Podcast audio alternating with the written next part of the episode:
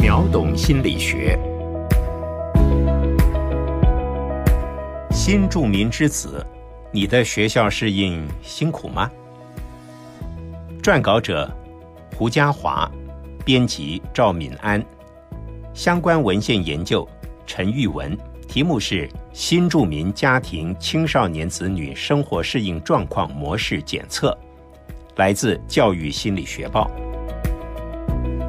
根据二零一八年内政部的统计，新住民人口已经高达五十三万人，几乎和原住民人数相当了。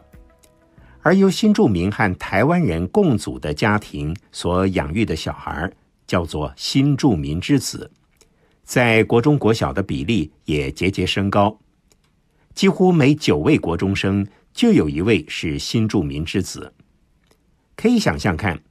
如果自己的父母是来自完全不一样的国家，说着不一样的语言，有着不一样的文化习惯，那会是一种什么样的感觉呢？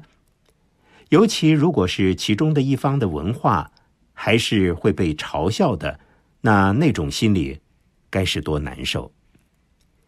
有一位新住民之子就回忆道：“他在小学五年级的时候，老师看完基本资料表就说：‘哎哎哎。’”哎，某某某，你妈妈是不是来自印尼啊？在这之后，有些同学就会调侃他说：“哦，是菲佣，是印佣，是怪胎，头脑一定跟我们不一样。”像这样的话，这让他升上国中之后，就决心隐瞒他母亲的身份。这些歧视和偏见。是不是让新住民之子比起其他的孩子在成长过程中更加辛苦呢？为了了解这个问题，研究学者就找来一群新住民之子和一般身份的青少年各四百人左右，调查他们在国中阶段的整体适应情形。这里面包括了学业的表现、同才关系。心理健康和社会行为这四个层面，想借这样的研究来观察两个族群之间有没有什么不同。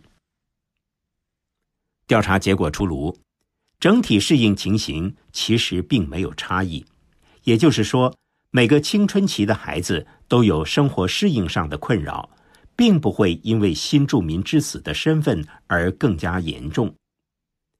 不过，研究也发现。青春期孩子的整体适应和自尊大有关系，而新住民之子的自尊会受到两种情形所影响。第一个就是弱势族群的认同观，第二个就是所感觉到的社会歧视这两项因素的影响。